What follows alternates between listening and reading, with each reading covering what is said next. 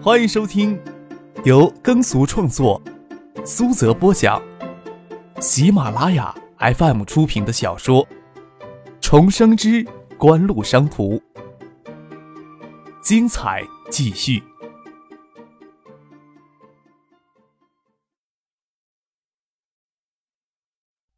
第八百二十九集。清晨醒来，绵绵细雨早就不见了踪影，天已经收晴，朝霞横亘在远方的海天之间。这个时候去海边走一走，吹一吹拂面不寒的海风，那真的是好享受。只不过东山镇东面的图滩都已经变成了辽阔而繁忙的工地，要想静静的看海，要到南面的假山。张克想着未必有这个闲工夫，就此作罢了。听到蒙学庆与傅俊在楼下说话声，想着要与蒙学庆一起用过早餐再离开新亭，洗漱下楼来，没想到张梅跟一个不速之客在楼下起居室里等候着。江妹饶有兴趣地看着起居室沙发背面上悬挂的静物画，画布上有一只将青未青的细薄长瓶，瓶中注满的清水就将溢出，似乎让人更觉得担任瓶子。随时会捣碎，真是不清楚宾馆为什么会选这样一幅静物油画装点起居室。江梅听到张克下楼梯的声音，似乎更饶有兴趣地看着张克脸上露出哑然的神色。他等着张梅替自己解释过来的缘故。江老夜里要去温州访友，江小姐上午要去金山乘北京的飞机了，不想麻烦市里派车送他。昨天听张先生说，今天上午要回金山去呢。张梅解释他领着江梅过来的原因，他征询的看着张克，想搭张先生车一起去金山呢，不知道方不方便呀？江梅接过张梅的话来问张克，昨天就想问，嗯，有没有这个荣幸？怕太冒昧了。看着脚下的沙发红色拉杆行李箱，张可心想。他都将旅行拉杆箱都拖进来了，还能将他赶出去吗？昨天的江梅穿着玫红色的齐裙风衣，与里面穿着咖啡色的绒线衣与短裙，短裙给风衣下摆遮住，看上去就像一个明艳的都市女郎。今天的江梅换上低腰性感的牛仔裤，凸显出翘臀与修长的双腿的美丽曲线，长发飘逸，青春气息盎然逼人。国内公众极少知道。国内以塑造女地下党员形象而闻名的电影演员林锦是江敏之的妻子，江梅倒是继承她母亲的美貌。昨天夜里注意力放在前副总理江静涵的身上，这时候才感觉到江梅身上有一种压迫人心的美。漂亮是一码事儿，要是将江梅漂亮的脸蛋遮住，看上去更像一堆让人头疼的麻烦呀。张克邀请江梅一起用早餐，与赶过来相见的陶书义匆匆见过一面。就准备坐车前往东山，刚出了东山镇，张克接过一通电话，就很抱歉的跟江梅说道：“真是对不起啊，不能亲自送你去机场了，临时有事要回海州处理一下。我让工作人员送江小姐到机场安检口的。江小姐要是有什么要求的话，也尽管吩咐他们，让他们去做就行。也不管江梅给丢在车里会不会气得跺脚，张克与父亲坐到后面的商务车，掉头往渡口方向而去。”张克回到海州，先去找婉晴，又拿婉晴的手机给许四发信息，骗他到丹景巷的宅子里一起吃中午饭。三个人在二楼露台上就就着红酒，吃着自制的烤肉，说起在新厅发生的事情。江梅真跟林景年轻时一模一样，那还真是漂亮呢。我爸是林景的影迷呢。许思手托着下巴，含笑的看着张克。人家江小姐这么主动。你就这样随便的将她丢在前往金山的车上，会不会有些可惜了呀？婉晴打趣的问道。什么可惜啊？你就不想想我，想我大义凛然一点呀？张可伸手轻轻的敲了敲婉晴光洁如玉的额头。难道非要满足一个少女的好奇心，就要憋屈的陪同一路到金山呀？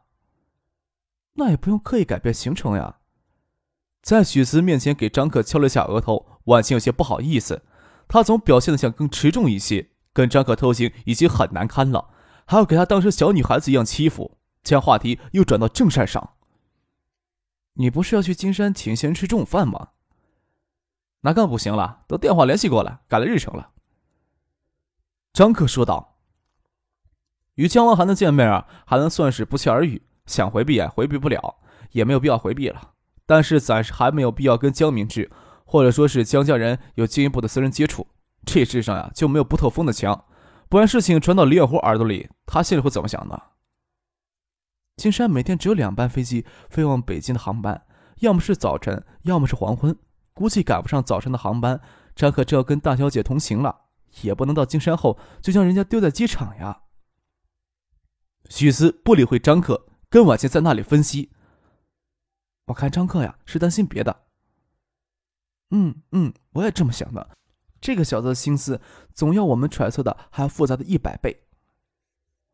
婉晴附和的笑了起来。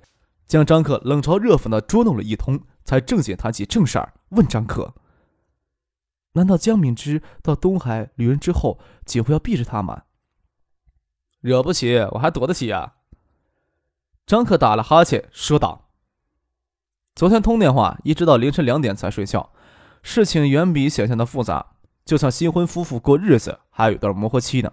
锦湖暂时先安分守己起来，也不是那么让人难忍受的。”问题有这么严重吗？你就是不知道爱惜自己的羽毛。才多久的事情呀？你还在北京跟那些公子哥、女明星争风吃醋。我们知道你在外面惹是生非，是极有分寸的。但是这些事情传到外人的耳朵里，算是另一码事儿了。江静涵不就是怕你年轻气盛，会使矛盾激化而不可收拾，才跑出来打预防针的吗？既然能有些默契的话，以后应该没有多大问题了吧？难说。张克摇了摇头。这大人物呀，天生就有一种想掌控一切的欲望。说的好听一点啊，那是权力竞取的锐气。江敏之也不会例外。他想要在东海扎稳根，就要把事情搅和出来。会不会将锦湖卷进去？这个时候还真不好判断。我宁可呀，先悲观一些。或许吧。男人围绕权力会产生怎样的心思，我们是怎么猜都猜不透的。婉晴说道。谢婉晴从小在那样的环境长大，又做了徐家的儿媳，官场上的潜规则还是相当了解的。空降兵跟地方势力总不会那么轻松的和谐相处。江敏之到东海担任是二把手，属于夹心层。平行层要是在县市里，多半属于被架空的那一类，但是在省里偏偏如此。即将出任省委书记的李远湖，至少表面上会更收敛一些，让江敏之有更大的权利与发挥空间。另一方面，江敏之也不会是什么简单的角色，谁又能知道他心里对景湖的真实想法是什么呢？有些时候不细想都不行，想太多了也不行呀。张克说道：“昨天呀，睡得太少了，我都想睡一觉才去考虑这些头疼的事情。你们要不要也睡个午觉呀？我回学校还有些事情要处理呢。”婉晴逃之夭夭还来不及，哪里会上张克的当呢？说道。许思下午没什么事情，让他陪你吧。拿起了电话就通知助手开车到丹景下来接他。许思想逃也没逃掉，半推半就就给张克拽进卧室里一起睡午觉，躺在张克的臂弯里，头微微仰着，看着张克深邃的眼睛，问道：“什么样的女人才会对你有吸引力啊？”有些女人啊，就是很美却不迷人。张克侧过身来，手轻轻搂过许思柔软的腰肢，让她柔软的身子贴紧自己，感受着特有的风腻腻滑，深情的望着她的眸子。她的美有一种极致的清澈，令人迷醉。说道：“你不知道你有多迷人。”张克在海州住了三天，才回到建业。他倒不担心江梅会去建业堵他。在这三天时间里，中央两会也顺利在北京召开，在全国人大代表会上。陶静选举担任全国人大委员会副委员长，但是他将继续兼任东海省委书记、省人大主任两职，直到顺利完成权力过渡之后，才会彻底离开东海省。这个时候，陶静、李远湖以及其他省委班子常委成员都知道江敏之要来东海了，但是底下的官员则完全摸不着头脑，消息封锁的很严。就连分管副工业的副省长陆文夫也不知道中央对东海省人事变动的具体安排。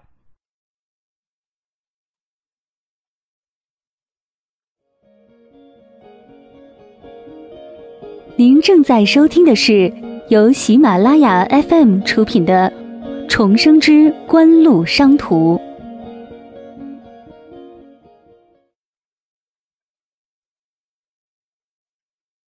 三月二十八日，这一天是陆文夫妻子的散生日，陆文夫又拉着沈晓回家吃饭。张克视巧遇上，就跑到了陆家去蹭饭，跟陆文夫说起前副总理江静涵之子江敏之会到东海来任职的可能。陆文夫这才知道了一些情况。江敏之是国家经贸委排名第一的副主任，陆文夫担任副省长，分管工业、经济、管辖省经贸委等部门，与国家经贸委有垂直关系。他当然知道江敏之是个什么样立场的人物。中央很重视东海的工作。陆文夫轻轻一叹，他这些年来与锦湖保持一直是若即若离的关系，也没有完全的倒向于锦湖。即使司仪再好，说这些话还是要留一些余地的。中央的任命也就这几天会下来了，省人大会议召开之前，总要给江敏之一些适应时间呢。张克笑着说。轻松的语气，好像在讨论跟他没有关系的关于调动一样。陆文夫也笑了笑，他害怕张克自是什么抱怨呢。若是江敏之来到东海，真的是想强化国有资本的地位与势力，表面上对于罗文夫来说也是一件好事情。他所管辖的省经贸委中，其中一项职责就是负责管理省级国有资产，包括东海联合钢铁集团、杨浦造船厂、省国投公司。浙州重工等一批大型的省级国有企业，国有资本的地位得到加强，陆文夫这个副省长的含金量就会有所提高。其实也很难说，至少在外界眼里，陆文夫与锦湖关系非常密切。徐学平在东海时，卢文夫是徐学平的秘书长。卢文夫担任副省长之后，最重要的一项工作就是代表东海省政府负责协调东山岛建港工程。以及小江流域区域经济规划的执行情况，这两项工作，特别是东山岛建港工程，可以说是锦湖直接主导的。卢文夫当副省长，一度被视为黎远湖与锦湖关系彻底缓和的标志。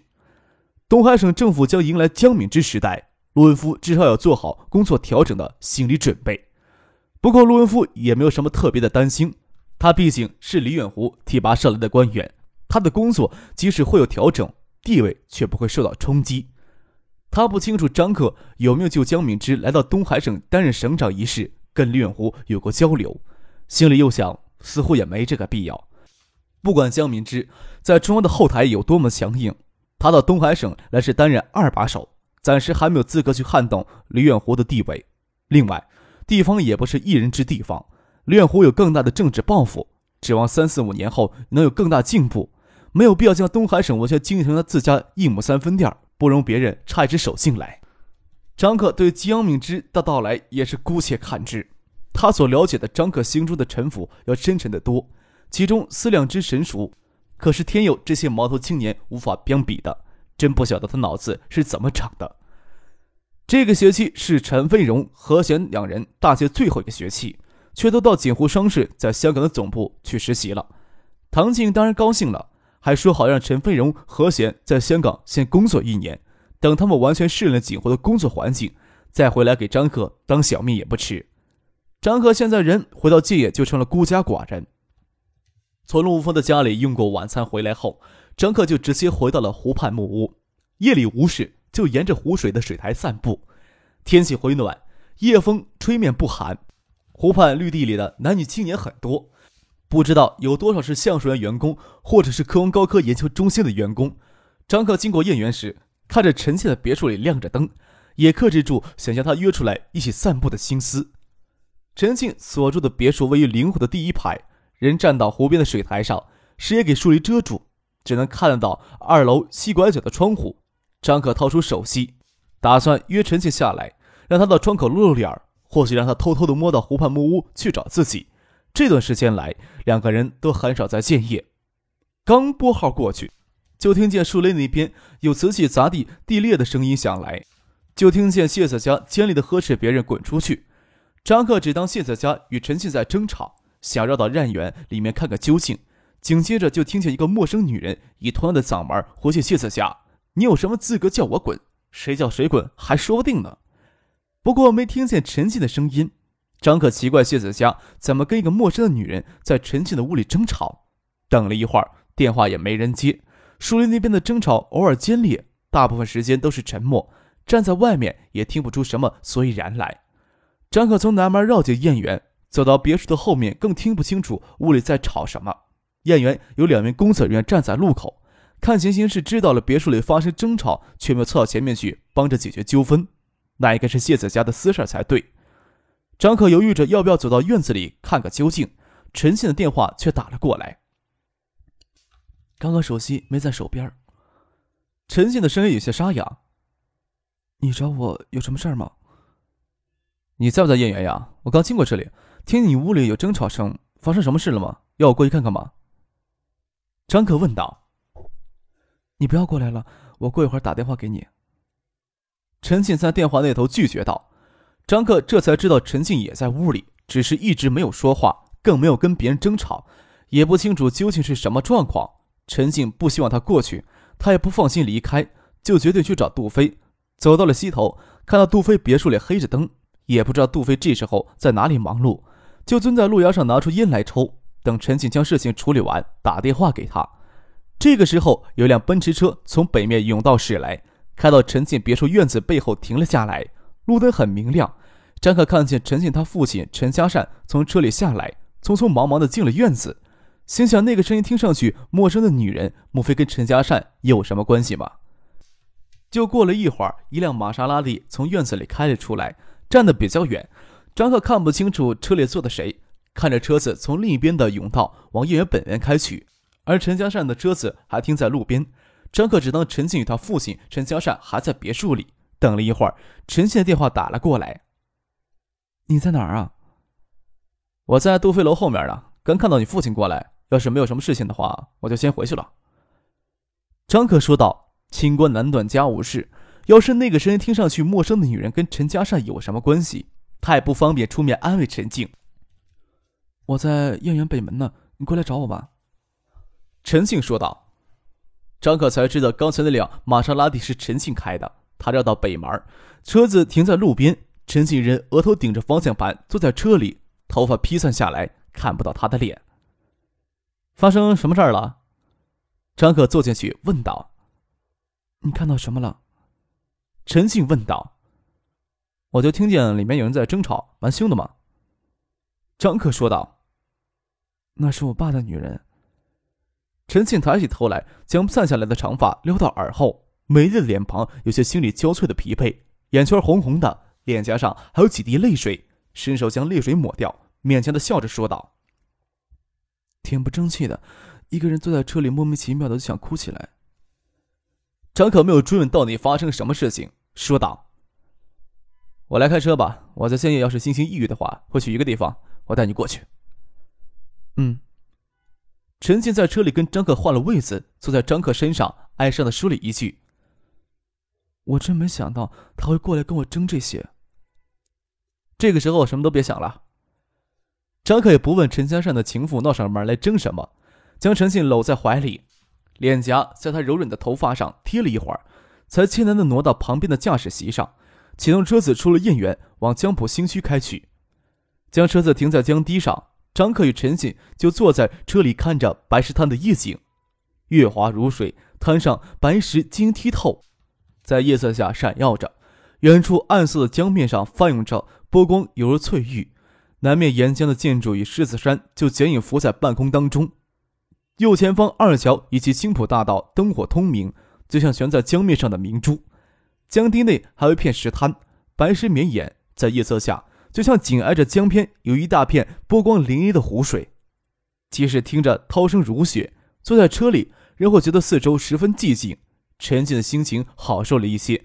他脱了鞋，将外套脱了下来，丢到后面的座椅上，双手抱着小溪屈坐着，下巴磕在膝盖上，凝望着车窗外。裙子滑了下来，露出了肉色的裤袜大腿。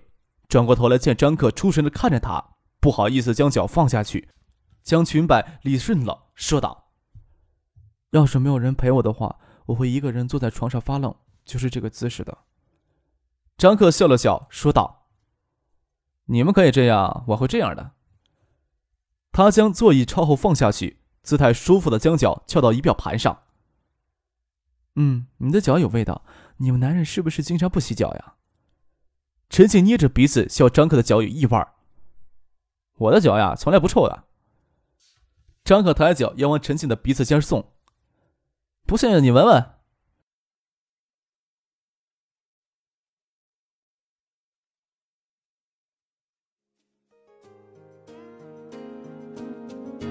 听众朋友，本集播讲完毕，感谢您的收听。